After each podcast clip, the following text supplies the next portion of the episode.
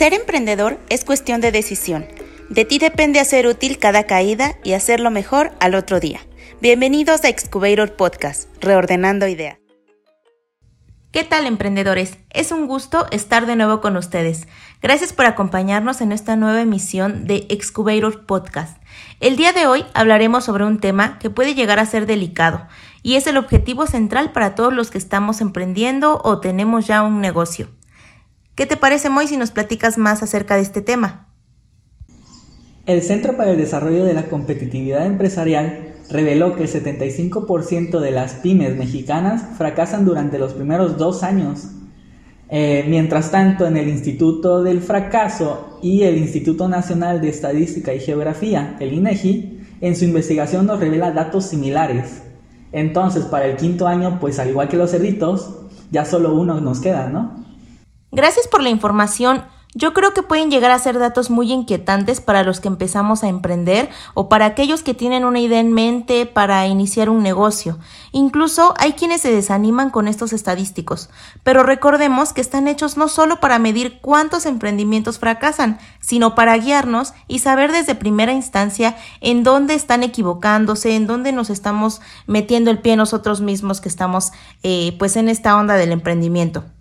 Pero nos falta algo en este podcast. Quiero tomar este espacio antes de entrar de lleno con el tema para presentar a todo el staff de que transmisión a transmisión nos esforzamos en hacerles llegar lo mucho o poco que sabemos de emprendimiento. Les presento como cada transmisión a Javi. Hola, ¿qué tal? ¿Cómo les va? Eh, contento de estar en otro, en otro capítulo más, ahora hablando justamente de este tema en particular que va a ser la supervivencia de los cinco años. Por aquí también anda Luis. ¿Qué tal Moy? ¿Qué tal Javi? Jackie, un gusto estar aquí con ustedes otra vez. ¿Ya escucharon a Jackie también? Sí, hola chicos, gracias por otra vez, otra, otro capítulo más de este podcast. Y su servidor Moy, que vamos a estar en esta transmisión hablando sobre este tema de lleno y escuchando algunas experiencias de usuarios. Así es, Moy. El día de hoy tenemos algo muy especial. Algunos de los emprendedores que escuchan nuestro podcast, personas que son socias o amigos, se tomaron el tiempo para contarnos cómo lograr, em, pues cómo lograron pasar su quinto año y en esta transmisión escucharemos uno a uno lo que nos grabaron y entonces subrayaremos cuáles fueron las claves, los errores y puntos sobresalientes para lograr algo similar. ¿Qué te parece, Moy? Pues creo que sería bueno empezar por mencionar cinco claves que mencionemos que son sobresalientes del por qué los emprendimientos están fracasando, ah, al menos aquí en México, ¿no? O de los emprendedores que conocemos. Bueno chicos, pues el primero en el, en el top que acabamos de nosotros de recopilar está, eh, creo que el más común de todos, y, fíjense que leyendo en, varias, este, varios autores, incluso en Entrepreneur, que es una revista muy famosa en América Latina de emprendedores o emprendimientos, la falta de acceso a financiamiento es eh, la número uno, quizá la más común, porque mm, hay muchos factores, quizá podremos llamarlos así. Y uno de los factores es que em, el emprendedor, al emprendedor le cuesta mucho encontrar, le cuesta mucho investigar e incluso a, tener acceso a esos financiamientos. No estoy hablando solamente de capital de gobierno, incluso también de capital privado, para poder... Eh, seguir con la planeación, seguir alcanzando esa eh, compleja cúspide de, cinco años. Eh, sí, este Luis, Fíjate que sí, también yo pienso que es, una, es un punto muy común, muy... Eh, es, una, es un problema principal justamente la falta de acceso a financiamiento y, y fíjate que leyendo y haciendo investigación eh, me di la tarea de, saber la razón, tratar de encontrar una razón medular de todo esto y fíjate que el acceso, la falta de acceso a financiamiento considero yo que es un problema de cultura, espero, espero no este, sonar un poco, un poco muy directo, pero creo que es una falta de cultura porque estaba leyendo justamente un reporte eh, del Banco de México para saber cómo se comporta eh, cómo se comportan los créditos, las solicitudes y, cómo se otorgan. Este, este tipo de reporte se llama, es la encuesta sobre las condiciones generales y o estándares en el mercado de crédito bancario y les repito, está, está ofrecido por Banjico este reporte y haciendo, haciendo una lectura rápida, me estaba dando cuenta que este, este organismo es el que le pregunta a todas las financieras o a todos este, los bancos importantes sobre los reportes de los créditos, pues, pues, justamente para saber cómo se comporta la economía y cómo se comporta justamente eh, las cuestiones de los créditos. Y me estaba dando cuenta que, que se, se solicitan los créditos, pero hay otro factor también importante que es los criterios de aceptación. Y los criterios de aceptación en algunas lo, dividen por trimestres y por trimestres a veces se vuelve o muy rígida o se vuelve muy, eh, o muy rígida o muy flexible.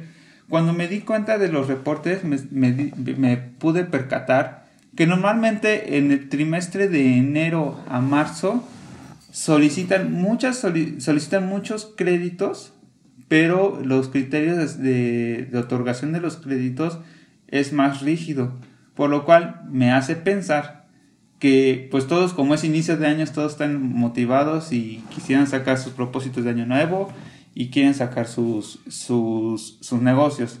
Sin embargo, eh, yo creo que la rigidez radica en eso que, que es los bancos dicen no tengo que verlo como algo meramente personal ni emocional, sino que es tengo que cuidar mis intereses y debo de restringir aún más mis, eh, mis créditos porque pues nada más es algo emocional, no, no hay planeación. Y cuando no hay planeación justamente sucede esto, que los accesos a, a los créditos se vuelven un poco más complicados, son más rígidos e incluso la falta de cultura radica en que también dentro de, dentro de este reporte menciona que eh, la mayoría quienes solicitan tienen problemas de buro de crédito. Entonces, ¿qué significa esto? Cuando tienen este tipo de problemas, los bancos eh, que solicitan los a los que les solicitan el crédito, no se los proporcionan. Y esto lo relacionan como una falta de planeación financiera. Y lo relacionan en pocas palabras diciendo, si no puedes financiar tu, tu vida, tu vida personal para poder sobrellevarla, ¿qué me hace confiar que también debo de confiar para que puedas plantear un negocio? Estos a grandes rasgos, que la falta de, financiamiento, más que los bancos son muy rígidos o que, o que hay muy pocos créditos, pienso yo que hay una falta de cultura y, y que justamente se ve reflejado en, en, el, en el buro de crédito y justamente en estos reportes que menciona Banco de México. Fíjate Javi que eh, concuerdo completamente con el Banco de México y con lo que mencionas eh, en este momento. E incluso yo le, yo le recomendaría a los emprendedores, de lo poco que sé, hablando de, cuestiones económicas o financieras, que no se fueran con lo más común, eh, hablando de ir al banco o ir a una financiera y tratar de buscar un crédito para mi negocio o un crédito personal.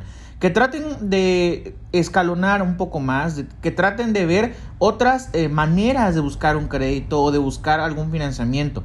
Nosotros conocemos quizá un poco más de esta parte, pero están los, los famosos financiamientos ángeles o aquellos capitales que son de, de fondo perdido, perdón, este eh, crowdfunding, si lo quieren eh, mencionar también, son otros nuevos métodos de financiamiento que pueden ocupar emprendedores. A lo mejor no los encuentren o a lo mejor no los conozcan, pero sería una buena pauta o un buen inicio para poder entender qué es, cómo funcionan y leer un poquito más sobre esto. Sí, eh, en este punto igual yo creo que es importante primero hacer una reflexión, porque muchas veces queremos ver villanos en la historia, ¿no? Y o culpamos al gobierno, culpamos al banco de que no me da el crédito, o tal vez en ocasiones, no creo que pase, me, me culpo a mí mismo porque pues estoy en buró y eso me está cerrando varias puertas. Entonces yo solamente hago mención aquí de que es importante considerar como la historia, cómo se está contando y si estás considerando un villano, hay que reflexionar pues un poquito más acerca de la falta de financiamiento o el acceso hacia el financiamiento desde dónde parte, ¿no? Si es por razones propias o si es un externo, eh, como mencionan por ahí, la falta de cultura también tendría que verse como, como un villano y, estelar también en, en esta obra.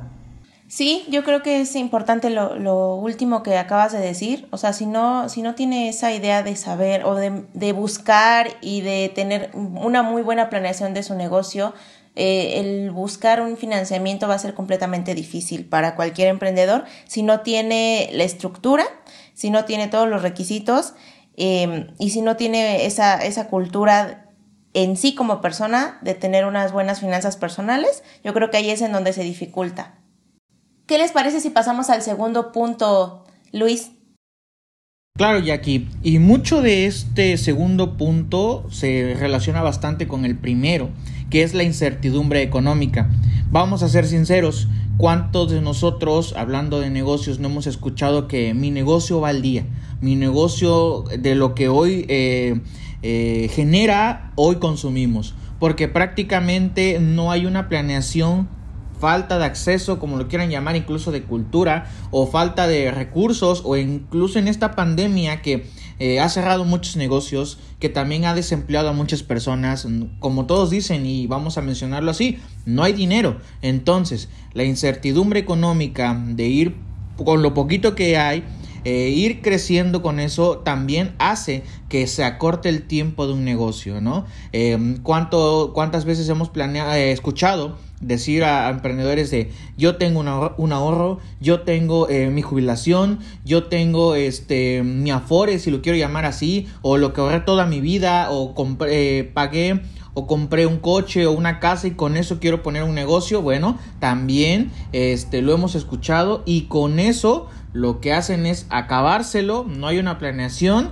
y después de eso ya no tienen dinero como bien lo dijiste, va relacionado, este, va relacionado la, el punto, el primer punto junto con, con este.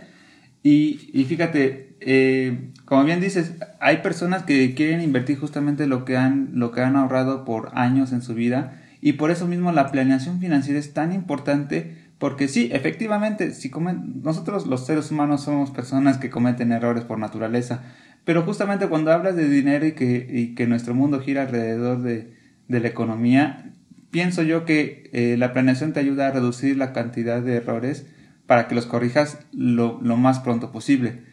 Volvemos al, mismo caso de, al mismo caso de, de Banjico, porque hacen este tipo de reportes tanto para conocer el acceso al financiamiento como también cómo se va a comportar y, qué tan cierto va a ser el eh, bueno se puede decir qué tan cierto va a ser el futuro mira te voy a poner uno, te voy a poner unos ejemplos y para todos de, en, el, primer trimestre de, la economía mexicana que reporta Banjico entre enero y marzo, encontraron un aumento en los créditos para empresas y pymes. Es decir, pues como les dije, como es inicio de año, todos están emocionados, quieren sacar su negocio y, quieren sacarlo adelante, ¿no?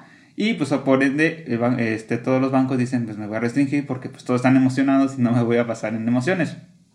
Pero hablando del 2020, antes, antes de la pandemia, o sea, en el 2019, 2018 y 2017, pasaba efectivamente lo que les decía. Este, aumentaban los créditos, pero ya había menos rigidez porque decías, ok, ya no, ya no es tanto la euforia de inicio de año, ya te puedo prestar más porque ya estás más consciente. Justamente hablando de, la, de, de esto de incertidumbre, del año pasado, en el segundo trimestre que va de abril a junio, y creo que todos saben que fue cuando sucedió el encierro, eh, todos los créditos eh, disminuyeron, así drásticamente este, disminuyeron los créditos de solicitud de créditos, es decir, pues obviamente estaban conscientes pues de que no, no era un buen momento incluso para solicitar un crédito. Y por ende también los bancos fueron más aún más este rígidos en ofrecer esos préstamos diciendo si yo estoy viendo que la economía está mal yo no me voy a arriesgar a prestar dinero porque sé que no va a resultar para julio-septiembre, en el tercer trimestre, ¿qué fue lo que sucedió? Sucedió lo contrario. Se dieron cuenta, ya reabrieron o el gobierno dio como que la facilidad de abrir eh, los comercios. Eh, de volada, yo creo que empezaron a ver que empezara, eh, hubo mucho desempleo, solicitaban más créditos, pero no fue lo mismo, no fue correspondiente las solicitudes con la rigidez. Es decir, había un aumento de créditos, pero los bancos aún eran más rígidos en ofrecer esos créditos. O sea, la oferta-demanda se fueron eh, en, contraposición. ¿Y qué fue lo que provocó? Que, que, literal existiera más incertidumbre. ¿Por qué? Porque si querías poner un negocio, necesitabas capital. Y para capital, una de las formas de, de es a través de los créditos. pero ni los bancos te querían ofrecer crédito porque no, ni siquiera ellos sabían cómo se iba a comportar la economía mexicana, pues obviamente se volvió más difícil y dudo, yo dudo muchísimo que en algún reporte de INEGI venga el caso de que, de que mm, no, vaya, no vaya a haber eh, aperturas de, micros y pequeñas empresas. Y a eso me refiero con la incertidumbre. La incertidumbre ahorita para el 2021 yo creo que está de la misma forma. Es muy incierto cómo se va a comportar, pero aún así hay mucho ánimo para, para los emprendedores a ejecutar su negocio. ¿Muy? Sí, ahí voy a rescatar un, punto que dijeron hace unos momentos, el hecho de, invertir o, arriesgar tu capital, tu ahorro, tu afore, es válido, al menos desde mi punto de vista yo lo veo válido, solamente si tu estrategia ya la llevas estudiada y pues estás totalmente convencido de, que esa inversión pues va a retornar, ¿no? Eh, hay muchos casos de, emprendedores que empezaron su negocio con su jubilación, con este, sus ahorros. Eh, creo que son los que más éxito tienen porque saben que están arriesgando algo y le echan pues más ganitas, ¿no? Lo que yo sí veo mal, o al menos desde mi punto de vista que tiene que ver con este con los dos primeros puntos, la falta de acceso al financiamiento y la incertidumbre económica, es el hecho de por la incertidumbre voy y me arriesgo o voy y me endeudo, mejor dicho, con un financiamiento que me dan 10 y tengo que regresar 100 mil. Hay muchísimas de estas empresas pues que van creciendo por obvias razones, creo que le ganan algo eh, y son pues de las mayores eh, amenazas que tiene el emprendedor el tener que caer en uno de estos préstamos. Y vamos también con el, número 3 de este top que tenemos aquí, que es la competencia. Eh, a lo mejor no estén en en concuerdo conmigo, pero este, yo considero que la competencia es buena. La, la competencia como tal eh, siempre va a existir, eh, somos seres competentes, eh, también tenemos competencia en todos los ámbitos, ya sea humano, profesional, económico e incluso en negocios, pero yo considero que la competencia es buena, siempre y cuando tomes el toro por los cuernos y sepas abordarla bien. Exactamente. Eh, Luis, creo que estás dando eh, argumentos muy acertados. La competencia, yo también estoy eh, de este lado, la competencia es necesaria incluso, yo me atrevería a decirlo así, porque justamente te marca las pautas para saber qué tanto debes de mejorar. Si no existiera competencia, cualquier negocio diría, ¿sabes qué? Este, yo estoy súper bien, me compran a mí, pues ya, yo estoy, llegan a mi, a mi zona de confort. Y entonces es ahí donde todos los negocios se estancan, en donde todos, este, pues ya no hay crecimiento, ni a lo, ni vertical ni horizontalmente. Entonces, yo creo que es necesaria, es mi, mi argumento central. La competencia es completamente necesaria para cualquier negocio, para cualquier emprendedor. ¿Qué opinas, Moy? Pues aquí yo voy a entrar un poquito en, controversia. Quiero quitar el lado romántico o el, lado que nosotros conocemos como consultores o conocedores del tema. Eh, estamos viendo que está entre los primeros lugares en razones por las cuales el emprendimiento fracasa. Por lo cual creo que la importancia que tiene o a lo que queremos llegar es el hecho de que eh, obviamente alguna empresa, algún negocio al cual le caiga una competencia fuerte puede llegar a desmoralizarse o incluso puede llegar a afectarnos en cuestión de clientela. Solamente hay que considerar eh, el hecho de las estrategias que tú estás haciendo para mejorar o salir adelante. Vamos a ver, hablando desde el tema de la innovación, si tu empresa tienes muchos clientes, llevas años trabajando la misma estrategia, más no estás implementando nada nuevo, pues es lógico que cualquier empresa que llegue y que tenga algo, lo mínimo, un gramo de innovación más que la tuya, va a jalarte a todos los clientes. No le queremos, o al menos yo no quiero quitarle la importancia a la clientela. Claro que afecta, solamente que hay que considerar el hecho de, de, cómo nosotros estamos llevando eh, el hecho de que nuestros clientes no se vayan, ¿no? Sí, y voy a hacer, voy a rescatar, creo que todos estamos de acuerdo en que la competencia es buena y es necesaria. Eh, sí, parecerá este comercial de, de los que dicen el eh, gobierno que que, fomentar la competencia nos va a favorecer en, en, los servicios, pero efectivamente, o sea, es, eso es verdad, porque vi una frase muy cierta que la competencia te va a hacer te va a ayudar a ser mejor porque si estás viendo que estás perdiendo clientela porque tu competencia se está llevando porque implementaron una nueva tecnología, pues te va a tener que forzar o a innovar o a cambiar o a ofrecer algo, algo más para que no pierdas esos clientes. A lo que voy.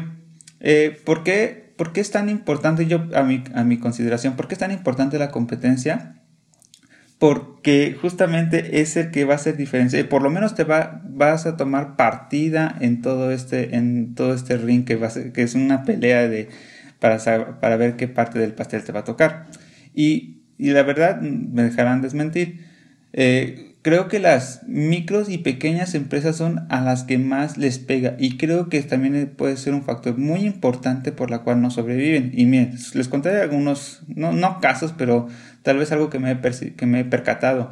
Si hay personas que quieren, por ejemplo, crear algún alguna, un negocio pequeño de comida y siempre se, siempre se ve reflejado por que, ah, yo quiero vender garnachas, ah, yo quiero vender, pero quieres vender garnachas en un lugar donde todos venden garnachas, pues la verdad es que va a ser muy difícil que sobresalgas porque justamente si la localidad se, se, se encarga de vender puras garnachas y quieres meterte al mercado que ya existe, pues una de dos, o, y creo que debe ser así, o se retira porque sabe que le va a costar mucho trabajo, o busca algo que lo diferencie, incluso si hablamos de comida, hasta la salsa puede ser diferenciador. No, es que yo tengo una salsa que me la traje, que es una combinación de salsas y sabe riquísima. Pues hasta eso puede ser un diferenciador, pero siempre encontrar un diferenciador y que sea justamente eh, eh, ese parámetro que le haga entrar a la competencia económica. Luis.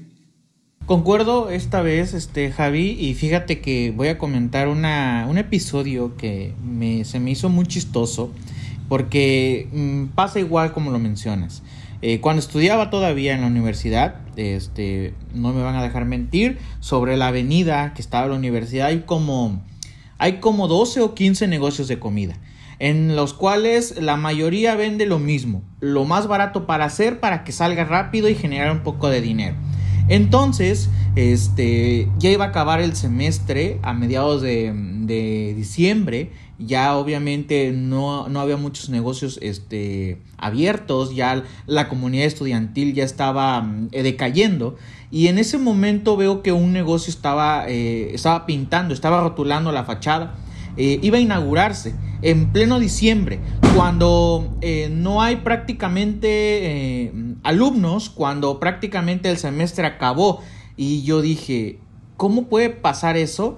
Y después me di a la tarea de entenderlo de que no hay una planeación, ¿no? No hay una planeación, júntale que hay una incertidumbre económica, júntale también que hay este, una competencia bastante fuerte en ese aspecto y cuando empezó el semestre ya en el siguiente año, este, ahí por febrero, ya habían pasado más o menos mes y medio, dos meses, ese negocio ni siquiera abrió. ¿Por qué? Porque no le dio el dinero para poder seguir. Obviamente la competencia lo comió y bueno, ya ni hablamos de lo demás, ¿no? Es un ejemplo a lo mejor muy burdo, muy sencillo, pero a lo mejor también les ha pasado a quienes nos estén escuchando o lo hayan eh, visto, pero este es muy común. Es muy común ver ese tipo de, de acciones en un negocio. Sí, y tal vez para complementar lo que dices, yo quisiera decir que, porque por ejemplo he, platicado con varias personas, este, incluso familiares, con respecto a este punto de competencia, porque justamente hablando de comidas, eh, me dicen, me, comentan, ¿sabes que quiero poner un negocio de comida? De, pongan, pongan un ejemplo de comida que, que quieran, hamburguesas, hot dog, pizza, lo que ustedes quieran. Pero siempre el consejo que yo les digo es hazme, hazme que yo regrese, hazme que te escoja. Pero me dice, pero es que es una pizza muy buena. yo sí, pero con que me digas que es buena no, no, no me hace, no te hace diferente a lo que voy. Es, no estoy diciendo que no lo hagan, al contrario, lo que estoy diciendo, hagan algo que justamente me haga regresar y que digan, es que este eh, no, no existe en otro lugar, este local lo tiene y no existe en otro lugar, que incluso les digo, puede ser hasta en las salsas, puede ser este, en el trato, puede ser en el ambiente, puede ser, todos esos, esos aspectos influyen muchísimo para tomar una decisión y que sea competitivo. Ya obviamente si nos vamos más, más, este, más técnicos, si hablamos de tecnología, si hablamos de justamente eh, implementaciones, que es mi rama en el que yo estoy participando, pues obviamente es más complicado porque dice, si estás hablando de inteligencia artificial, ¿qué le estás metiendo? Porque ya todos hablan de inteligencia artificial. Entonces, yo creo que nada más hay que diferenciar que no se no, no es un no es un desmotivador decir, pero es que no sé, no tengo una no tengo un diferenciador, no, al contrario, hay que buscarlo porque eso es lo que te va a hacer y te va a hacer elegir ante todos los puestos o ante todas las competencias que pueda existir en el mercado. Sí, yo creo que el factor diferenciador es, es clave en este cuarto punto de la competencia. Este, perdón, tercer punto, ya me estoy saltando uno. en este tercer punto de la competencia, yo creo que eh, es, es, importante el, el, diferenciador, el hacer algo diferente. Va, pues solamente para pasar al siguiente, al siguiente de los puntos, a una frase que me hace referencia a lo que acaba de comentar Javi, que es el hecho de que tus clientes quieren oír los beneficios que ellos consiguen, no la fantasía u opinión que tú tienes de tu producto, ¿no? Es muy importante para salir adelante con, con este, este punto en sí de la competencia y doy pauta para que entremos a nuestro cuarto punto. Excelente frase, Moy. La verdad es que me llegó, no sé por qué, pero me llegó. Sí, claro, entramos al, al, punto número cuatro, que quizá este se nos salga un poco de las manos porque eh, el emprendedor no controla todos estos ámbitos, no lo puede como tal manejar en, a ciencia cierta y es la inseguridad.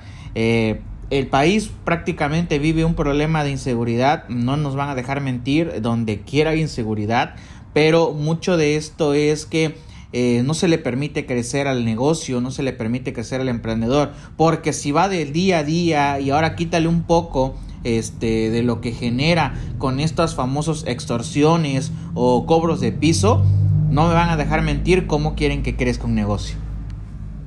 Sí, claro, y, y justamente yo creo que también estoy de acuerdo con todos y creo que como muchos, la parte de la seguridad eh, es un tema que se nos sale de las manos porque efectivamente hay muchos factores que, como buena experimentación eh, desde el lado científico, eh, siempre hay factores de, de, control y factores que no se pueden controlar. Las de control, pues creo que todos sabemos hay cosas para prevenir, es decir, podemos, podemos contratar un, un seguro, un seguro de negocio, un seguro empresarial, donde si te sucede algo en caso de terremotos, inundaciones, robos, eh, pues justamente te va, te va a poder solventar. Eh, tal vez puedes ajustarte a los horarios para que no te pueda pasar nada dependiendo del lugar en que te encuentres. Yo creo que puede haber muchos factores que, que tú puedas prevenir, este, efectivamente, e incluso yo creo que es un reflejo de la vida personal para poner un caso personal, este, obviamente la, la, inseguridad no la puedo controlar. Yo no le puedo decir al ladrón, no entres a mi casa y me va a hacer caso. Lo que, lo que justamente eh, personalmente hago para resolver este tema, pues en la casa de todos ustedes, es eh, yo implemento un sistema de alarmas y, literal, o sea, cuando sucede algo anormal, pues que me llama el teléfono, también hay una aseguradora por si acaso llega a pasar, pero para la aseguradora obviamente no es un poco costoso, ¿no? Pero justamente ahí lo que ahí entra la planeación y decir, bueno, de, de, para que no me salga tan caro, ¿cuál de todo, qué de todo lo que tengo es primordial y que tengo que rescatar en dado caso de que llegue a pasar algo? Aquí a lo que voy es que pues también ser un poco eh, una división contraria, es decir, ¿sabes qué? Voy a imaginar el peor escenario y, imaginar el peor escenario no por ser eh, pesimista, sino justamente saber cómo actuar en dado caso llegue a suceder. Pero todo esto lo que les estoy platicando es algo planeado, es algo que tú puedes controlar. Cuando algo se te sale de las manos, eh, pues no puedes hacer nada, que es justamente lo que platicaban el derecho de piso. La verdad es que yo me siento incapaz de dar una opinión al respecto, porque efectivamente yo creo que hay muchas cosas en las cuales yo no puedo opinar. No me ha tocado un caso en específico de estos, este, afortunadamente, pero pienso que debe ser muy difícil poderlo llevar a cabo, poderlo abordar, poderlo planear y, sobre todo sobrellevar. Entonces, eh, yo nada más les, me gustaría contar justamente esas anécdotas de que de que todo lo que se puede planear y lo puedan controlar, llévenlo a cabo porque al final de cuentas es una inversión, es parte de su patrimonio y vale la pena porque prácticamente háganse la pregunta, ¿qué pasaría si eso desaparece? Si eso desaparece prácticamente ya no hay ejecución de trabajo y si ya no hay ejecución de trabajo no hay ingresos. Luis. Exactamente, Javi. Mucho viene con la parte de planeación, ¿no? Como mencionas, eh, planeamos lo que podemos controlar, lo que no, bueno, vamos a, minimizar el riesgo. Y mucho de eso también va de la mano con el punto número 5, ¿ok? La llamada famosa inflación. Cada que termina un año y que empieza otro, siempre dicen, es que la inflación, es que va a afectarnos la inflación, pero señores, ¿qué es la inflación? Bueno, para entrar un poco en contexto, para entender un poco esto, es como lo menciona su nombre, inflar, ¿ok? Como si infláramos un globo. Prácticamente es porque se suben los precios de bienes o servicios, del que quieran, ¿ok? Canasta básica, este, mm, productos comunes, productos que la gente usa, compra normalmente. Suben los precios y obviamente al subir los precios hay una caída en las personas que no pueden adquirirlo por lo mismo, porque suben. Entonces, ¿para qué se hace esto de la inflación? Bueno, según los conocedores, mencionan que la famosa inflación se ocupa para hacer girar un poco el dinero, para que eh, la gente consuma productos, pero también la gente gaste su dinero. Entonces es como un girar el dinero, ¿ok? Eso es la famosa inflación. Pero ¿por qué nos afecta tanto? Bueno, porque prácticamente no podemos adquirir los mismos productos o servicios siempre porque porque específicamente suben el precio. Muy algo que siempre recomiendo cuando, cuando se está hablando de finanzas y exactamente de este punto de la inflación es manejar los tres escenarios conocidísimos cuando hacemos planeaciones financieras. El escenario tradicional, que es el precio pues en el cual anda en rango tu producto, escenario optimista y escenario pesimista, ¿no? Escenario optimista es encontrar el producto más económico y escenario pesimista, ¿qué pasaría si los precios se disparan a eh, un estimado que nosotros tengamos? Para manejar estos tres escenarios, pues sirve mucho el, contemplarlos para manejar la situación de acuerdo a, como nos toca, ¿no? Creo que es la, la mejor de las estrategias que podría decirles para sobrellevar el tema de la inflación. Yo estoy totalmente de acuerdo contigo, Moy. Yo creo que el hacer, em, el iniciar con esos tres escenarios para todo emprendedor es clave, es básico para que precisamente no les agarre por sorpresa ninguno de estos temas inflacionarios y alza de precios y, y que les pueda llegar a costar el, poder asentarse en el mercado y poder tener este pues el colchoncito o la, anticipación para cualquier riesgo, sobre todo en este caso monetario o financiero. ¿Qué opinas, Javi? Sí, la inflación, mira, fíjate, Luis no había conocido ese dato y tiene sentido porque al final de cuentas el dato que mencionaste de por qué, por qué existe la inflación es algo, te lo juro, no lo había pensado, pero tiene completamente sentido sobre eh, dar movimiento al dinero. Entonces, eh, justamente platicando todo eso, eh, la inflación, al final de cuentas, va a suceder y me dejarán mentir que tal vez esto pudo haber utilizadose en el, en el capítulo anterior de, de los retos en el 2021. Yo creo, estoy casi completamente seguro que la inflación para este año, hasta la fecha que estamos grabando, creo que no ha salido la inflación anual para que se, que se estima va a pasar pero yo creo que va a ser aún mayor. Creo que el promedio estaba en 4.6 anual o 3.6, pero yo creo que con todo esto de la pandemia no dudo, no dudo que, que, se va a disparar y esto yo creo que va a afectar muchísimo tanto en las finanzas personales como en las finanzas eh, en las finanzas empresariales o, o de negocios. Entonces, efectivamente creo que también radica que que eh, la planeación es muy importante. también otra anécdota personal es, yo justamente hace poco empecé a tener la cultura de llevar las finanzas personales, porque tengo una frase de que la principal empresa que, que tienes que llevar a cabo y, y, y llevarlo a flote es uno mismo, es decir, vernos a nosotros mismos como una empresa y como ente empresarial como un negocio también tenemos que llevar unas finanzas, eh, no puedo decir saludables, pero por lo menos que las conozcas.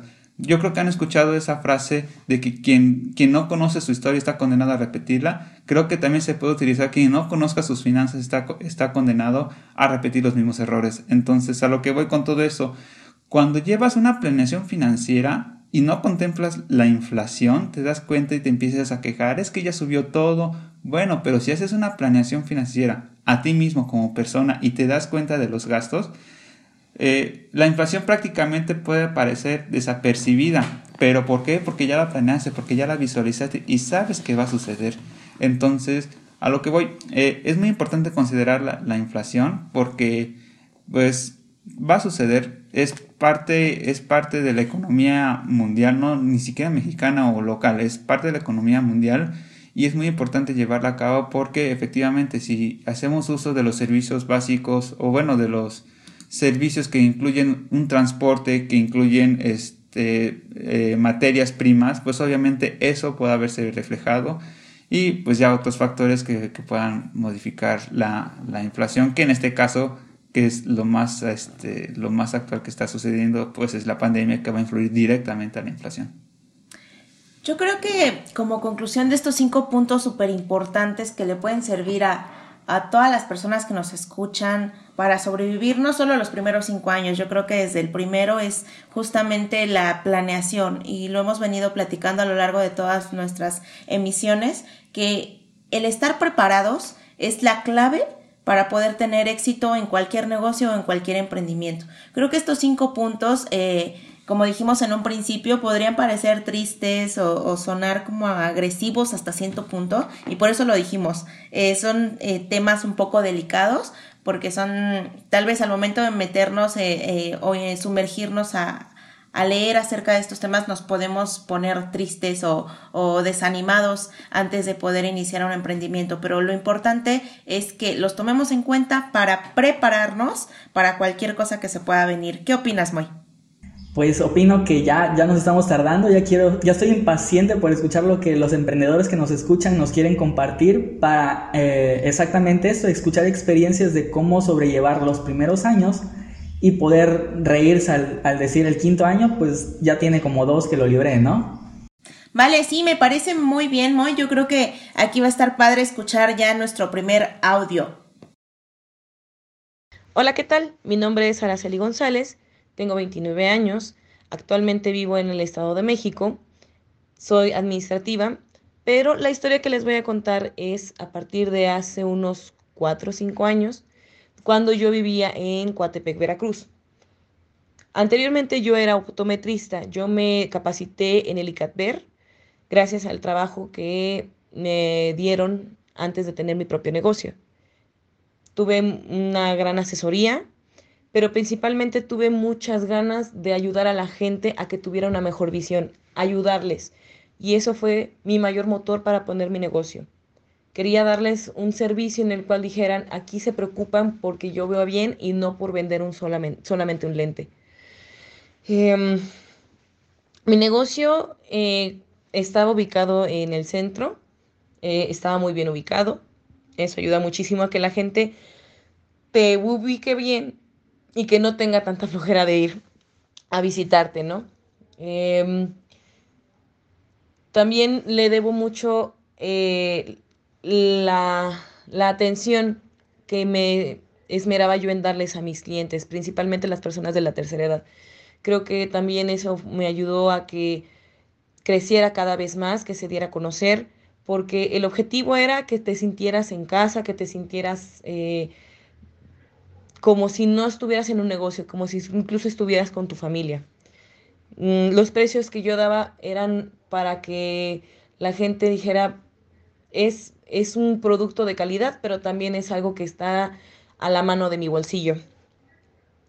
Mm, por motivos personales tuve que dejar el, trabajo y creo que eso es como que un área de oportunidad para que las demás personas que me están escuchando eh, lo tomen en cuenta no dejen su negocio solamente porque eh, pasa algo repentino. Traten de salvarlo, traten de, que no, este, no se rompa la primera. Es algo que va a ir creciendo poco a poco, no es de la noche a la mañana. Em, y disfrútenlo tengan en cuenta que tienen que hacer algo que les guste, que, pero también que tenga un servicio, que, que, que, el, que, el, cliente sienta esa afabilidad de ustedes. Y pues bueno, esa es mi, mi, mi historia. Espero que les pueda servir de algo y no se den por vencidos. Un saludo. Aquí importante de resaltar lo que nos comenta Araceli son, son tres variables las cuales ella cuidó mucho. Nos comenta primero la, buena atención al cliente, creo que es de lo que más hay que rescatar para nuestro negocio y que todos debemos implementar. Lo segundo es un buen estudio de mercado para ser exactos la buena ubicación que ella nos comenta. Pudo haber sido una de las claves por las cuales su emprendimiento pues, pues logró tanto. Y el tercero, creo que eh, sobresaliente y en lo que más se nos puede dificultar es hacer un buen estudio para saber cuánto cobrar por nuestro producto y nuestro servicio, ¿no? Eh, muchas veces empezamos un emprendimiento y es voy a cobrar tanto porque, porque sí, porque es lo que están cobrando los otros. Pero probablemente si nos guiamos, eh, muchos creen que eso es un benchmarking adecuado, pues voy a cobrar lo que otros están cobrando pero posiblemente él tiene los recursos más accesibles que tú y estás pues malbaratando tu, tu producto, tu servicio, que puede tener otras variables que son más sobresalientes como la, la calidad o, este, o la innovación, como hemos comentado. Yo concuerdo con lo que dice Araceli, incluso como es un, es un audio de dos, tres minutos y hasta me dan ganas de ir a, a su negocio, ¿no? Al que fuera su negocio. Porque por cómo lo expresa, por cómo lo dice, la verdad es que lo hace muy bien. Y no es ir al negocio y venderte algo, no, es hacerte disfrutar, es hacerte sentir, como dice ahí en casa, este, de la experiencia de la que ella te ofrece. Y fíjate que menciona algo bastante interesante en este aspecto y creo que no, topamos, no lo tocamos en, el punto, en los puntos que acabamos de mencionar que es algo que menciona y como la perseverancia lo dice, que no dejes tu negocio a la primera. Yo siempre menciono o he mencionado cuando llegaba a dar cursos que un negocio es como un bebé siempre tiene que ir madurando y es poco a poco, va, va entorpeciéndose en el camino, se va cayendo, eh, se va lastimando, pero eh, cuando ya puede andar, ya puede caminar este, por sí solo, ya lo hace. Y ya no nada más necesita que lo, lo vigiles, ¿no? Como un bebé como tal. Y ya cuando camina, ya cuando anda solo, pues prácticamente ya es a los 4 o 5 años como un negocio. Entonces, es una buena referencia, una buena analogía para poder entender cómo funciona este mundo. Afortunadamente, les digo, a los que sí llegan a sobresalir, como Araceli en esos cinco años en su negocio, no, no la tocó ninguno de los puntos que acabamos de mencionar, porque seguramente iban a ser muchos menos años. Sí, claro, y, justamente para, para, complementar todo lo que mencionan, eh, creo que es algo muy importante lo que, lo que dice de, dos, yo quisiera resaltar dos puntos aquí. Uno, que ella menciona, Araceli menciona, y que agradezco muchísimo la participación, eh, menciona que, que, uno te tiene que gustar lo que haces, y yo creo que va relacionado con el segundo punto. Te tiene, yo también siempre he dicho que lo que tengas que hacer, y creo que de también de la frase de Chabelo, que escojas algo para trabajar, que no pareciera que no estés trabajando, sino que te estés jugando y así nunca vas a trabajar. Yo estoy completamente de acuerdo porque ahora mi frase es no hay peor castigo en la vida que trabajes en algo que no te gusta porque es prácticamente tu segundo matrimonio o el primero para los que son solteros, pero es que de eso vas a vivir toda la vida. Y también investigando me di cuenta que hay, hay unas fases en el emprendimiento y creo que todos deben de tomar en cuenta para que no se desanimen donde el primero es uno el lanzamiento. En el lanzamiento siempre hay euforia y dinero, es decir, en la parte anímica siempre estamos emocionados y en la parte financiera pues hay recursos. En la segunda fase siempre hay una crisis donde el dinero se agotó y obviamente hay una incertidumbre financiera y en la parte anímica, eh, pues nos pega porque nos desmotiva, nos, no, no, no, confiamos en nuestro propio negocio, no confiamos en nuestra idea y es parte, quiero hacer hincapié, que es parte de cualquier proceso de emprendimiento, la crisis. Aunque estemos lo más planeado posible, siempre va a llegar a esta parte porque tenemos que llevar a la, tenemos que llevar a la alza es, es el, el negocio. Y al final viene la estabilidad donde ya obviamente pasamos, encontramos la clave y podemos estabilizar el, negocio y literal se empiezan a repetir crisis, estabilidad, crisis, estabilidad. Obviamente la crisis es con menor impacto, pero, eh, pero siempre va a existir este, este ciclo. Ok, pues yo creo que los, los, comentarios de los tres son muy acertados. Agradecemos mucho a Araceli la participación y pues deseamos que eh, este éxito que ha tenido a lo largo de todos estos años pues lo siga teniendo y, Cualquier cosa, pues estamos aquí para seguir escuchando sus experiencias. Yo creo que pasamos al segundo audio, ¿qué les parece? Vamos a reproducirlo. Hola, buenas tardes a todos los que están escuchando este podcast. Mi nombre es Ana Kaori Cruzalde García y en esta ocasión les quiero platicar sobre mi negocio, el cual es un despacho jurídico que establecí junto con mi mejor amiga y ahora socia, la licenciada María de Los Ángeles Velázquez Sánchez. Nuestro despacho lleva por nombre Velázquez Cruzaley y Asociados. Lo establecimos hace un poco más de cinco años, cuando recién egresamos de la carrera de Derecho. Durante este tiempo hemos tenido pros y contras, ventajas y desventajas, pero siempre tratamos de ver el lado positivo a las cosas para poder mejorar en cada uno de los aspectos, siempre con el afán de brindar el mejor servicio a las personas que confían en nosotras sus asuntos jurídicos. Uno de los temas más difíciles para nosotros fue el de generar confianza hacia nuestros clientes o futuros clientes en ese momento ya que hoy en día la gente prefiere llevar sus asuntos con despachos que están más establecidos, me refiero a que llevan un poquito más años que nosotras en este ámbito. Y como que a los jóvenes no nos dejan demostrar que también somos capaces de dar excelentes resultados. Aún así, nunca nos hemos dado por vencidas, confiamos en nuestros proyectos y sobre todo agradecemos a la gente que ha confiado en nosotras.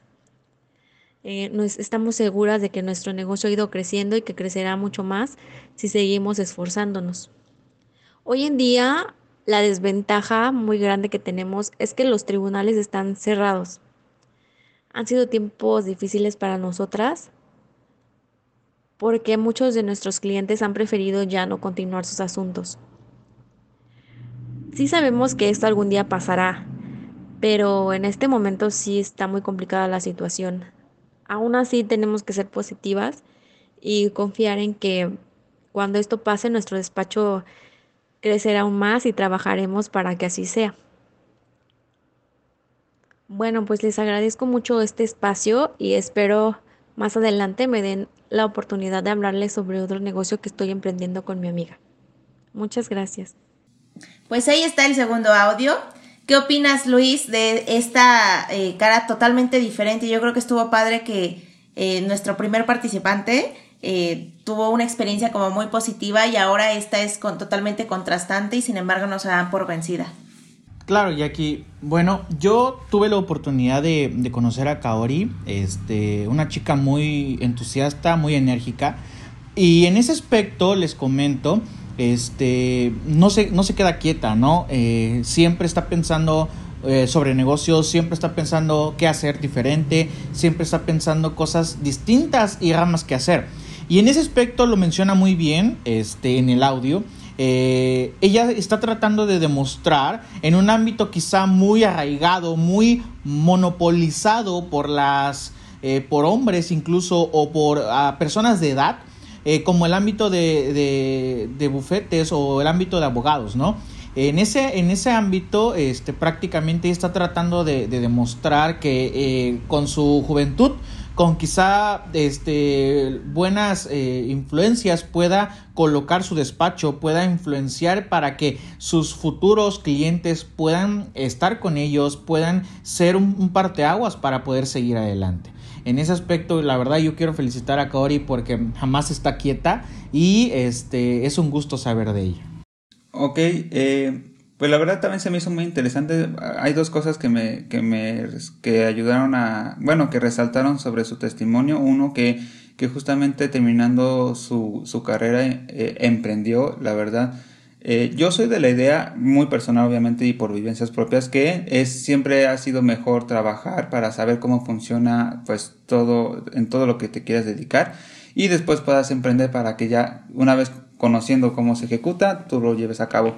En este caso, y no dudo que lo haya hecho bastante bien, es que ella se aventuró a emprender y, y, le, y le funcionó al principio ¿Por qué digo al principio? Porque ahorita se está, se está viendo eh, el problema de la pandemia y pues yo creo que así como ella, muchos, muchos que nos están escuchando y de los que no, eh, van a tienen este problema. Yo pienso, fíjate que, que, ahí es donde entra un punto que es que es la, la, competencia de los puntos que habíamos mencionado. ¿Por qué? Porque pienso yo que tal vez dándole la vuelta, tal vez no sean exactamente los mismos ingresos que esperaba cuando tenía los, los clientes actuales, Pero tal vez, yo le puedo dar un ejemplo. Eh, yo, yo no tengo mucho conocimiento justo, justo de derecho y tal vez eh, a mí me gustaría que alguien me explicara un poco más sobre qué es lo que me puedo topar si, si, si, hago un mal, un mal contrato, o cómo hacer un buen contrato, o cómo hacer, a mí que me piden cotizaciones, cómo realizar una cotización sin eh, abarcando la carta de confidencialidad. Esos consejos que tal vez a los emprendedores les pueda ayudar y distribuirlos en redes sociales o, dar un tipo de asesoría, buscar un modelo de negocio de este tipo y tal vez con, esa, con estas ideas puedas, puedas solventar y subsistir un poco más en lo que pues termina esto de la pandemia o incluso qué tal si se vuelve su giro importante o un giro principal para ella. Entonces pienso que también lo de ella es bastante reconocido y ahí lo que puedo rescatar es justamente eso. Uno, que la competencia también va enfocado con eh, cómo pivotear de manera rápida para no morir en el intento. Sí, yo creo que los puntos que rescatan son muy importantes y agradecemos mucho a Kaori su participación. Yo puedo rescatar de aquí de sus comentarios que eh, justamente esa energía que nos describió Luis, que tuvo la oportunidad de conocerla personalmente, y esa, em, ese positivismo que tiene de que a pesar de todas las circunstancias que está viviendo de un año para acá, como mucha gente eh, lo, lo, está viviendo ahora por, por la situación que todos conocemos, yo creo que ese optimismo y ese último comentario que nos dijo de después les platico en qué estoy pensando, e, esa parte es la esencia de todo emprendedor, el no rendirse y el no... Mm, detenerse ante cualquier adversidad. De aquí quiero rescatar un comentario que se me hizo súper padre de, de, Luis, en donde dices como un bebé. Y, yo creo que sí, justamente eh, lo hago a, alusión, esa eh, analogía me encantó porque si un bebé lo sobreproteges y no dejas que ni le pegue el aire y que no se caiga porque no quiero que se caiga y etcétera, yo creo que eh, en lugar de hacerle bien le hacemos mal, ¿no? O sea, deja que se caiga y que se levante porque justamente de todas esas experiencias em, van a hacerlo más fuerte y van a hacer que cualquier otra cosa que le llegue a pasar pues la pueda soportar y pueda em, pues sobrevivir ante cualquier tipo de crisis. Y yo creo que con esto nos vamos a nuestro tercer audio. Vamos a escucharlo. Hola, mi nombre es Dulce Contreras. Soy diseñadora de modas y mi empresa es La Cosi. Me dedico al diseño y confección para boutiques y además he sacado mi propia línea de ropa.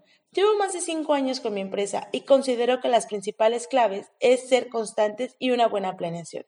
Los primeros dos años fueron los más difíciles ya que apenas íbamos formando una identidad, pero en cuanto logramos obtenerla, esa misma se transmitió a todos nuestros clientes.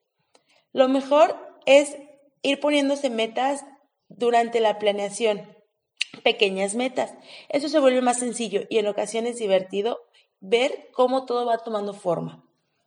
Las cosas que yo considero que no deberíamos de hacer como emprendedores es el desesperarnos, el malbaratar nuestros productos o servicios, y yo recomiendo que nos acerquemos a personas que sepan sobre el tema y tomar asesorías o consejos de ellos. Bueno chicos, muchas gracias por su podcast y les deseo mucha suerte. Súper, creo que incluso serían buenos temas para un podcast para poder invitarla y que nos comente acerca de esos puntos, ¿no?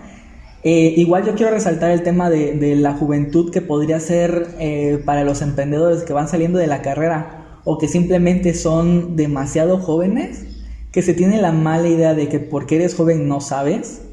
Entonces, eh, creo que es una de los, ¿cómo llamarlo? No quiero llamarlo tabú, tabú de la sociedad, sino uno de los malos hábitos que tenemos en confiar más en una persona porque es eh, mayor que tú, en el hecho de, de, voy a contratar a este porque de seguro tiene más experiencia. Probablemente tenga eh, la misma experiencia que tú, solamente lo único que tiene es más años, ¿no? Importante para los emprendedores y más para nuestra audiencia joven, ¿no? Claro, la verdad es que yo siempre pensaría que un negocio debería ser perseverante, ¿no? Yo siempre he tenido ese objetivo de ser perseverante como persona y en un negocio también se puede plasmar. Un negocio no va a ir a la no va a ir creciendo rápido y menos en estos tiempos. La verdad es que yo felicito a las tres participantes porque pues han sobrevivido y fíjense que hablando bien ya en el aspecto de evaluar cada uno de los tres audios, ninguna tocó cada uno de los puntos que tocamos al inicio. Prácticamente eh, cada una de ellas evitó esos eh, puntos para poder sobrevivir. Creo que les fue mucho mejor que a lo mejor algunos emprendedores que no hemos llegado a esos cinco años de ese umbral, que a lo mejor eh, cuesta mucho pero un negocio es, es lento al crecer y más si, más si es un negocio con mucha competencia, yo les recomendaría que planearan, que evaluaran, que fueran creciendo despacio, que no este, se decepcionaran, incluso tomaran eso como un, un parteaguas y como algo positivo, ¿no? Para seguir creciendo. Tengo familia con negocios y puedo decirles que eh, he visto cómo sufren, he visto cómo eh, tratan de pensar o repensar las cosas porque sí, está complejo, pero yo creo que sí se puede. Solamente hay que ser un poco más perseverantes, hay que ser un poco más este, insistentes y no me van a dejar mentir, yo creo que sí se puede lograr pasar ese umbral de 5 años. También, eh, justamente para, para, cerrar mi participación en este capítulo, también me gustaría comentar eh, creo que hay un, algo muy cierto en lo que dijiste, Moy, eh, en cuanto a, la planeación. No es un mero papeleo, al contrario, yo creo que es una actividad primordial. Yo creo que en México tenemos este problema de que las pymes eh, mueren antes de los 5 años por esta falta de cultura en dos aspectos muy importantes. Uno, la educación financiera. Dos, la planeación. y recordemos, creo que el, el primer acto o la primer ejemplo de, emprendimiento es nosotros mismos, o sea, cada uno de nuestras personas. Tú que me escuchas, cada uno de nosotros, somos el, somos el primer ejemplo de emprendimiento y eh, imaginemos que nosotros somos una empresa y que tenemos que sacar la flote, es el primer ejemplo y una vez que podamos entender nuestra planeación, nuestra educación financiera, podemos llevarlo eh, hacia un negocio y replicar nuestras experiencias, nuestra planeación personal, nuestra educación financiera personal y llevarlo reflejado a un negocio. Yo creo que esas son para mí las dos claves importantes para sobrepasar ese umbral de los cinco años. Bien chicos, pues no nos queda más que agradecer por parte de, todos los integrantes de, de este staff, esperando contar con ustedes en la próxima transmisión. Muchas gracias Moy, pues nos vemos para el siguiente capítulo. Esperamos que te haya gustado. Recuerda seguirnos en redes sociales y comentarnos cualquier tema que te gustaría que tocáramos. Excubator Podcast, buscando un cambio y lo haremos. You keep my picture in your wallet. It's 2 a.m. now, I'm being honest. When you hurt me in St. Thomas, I couldn't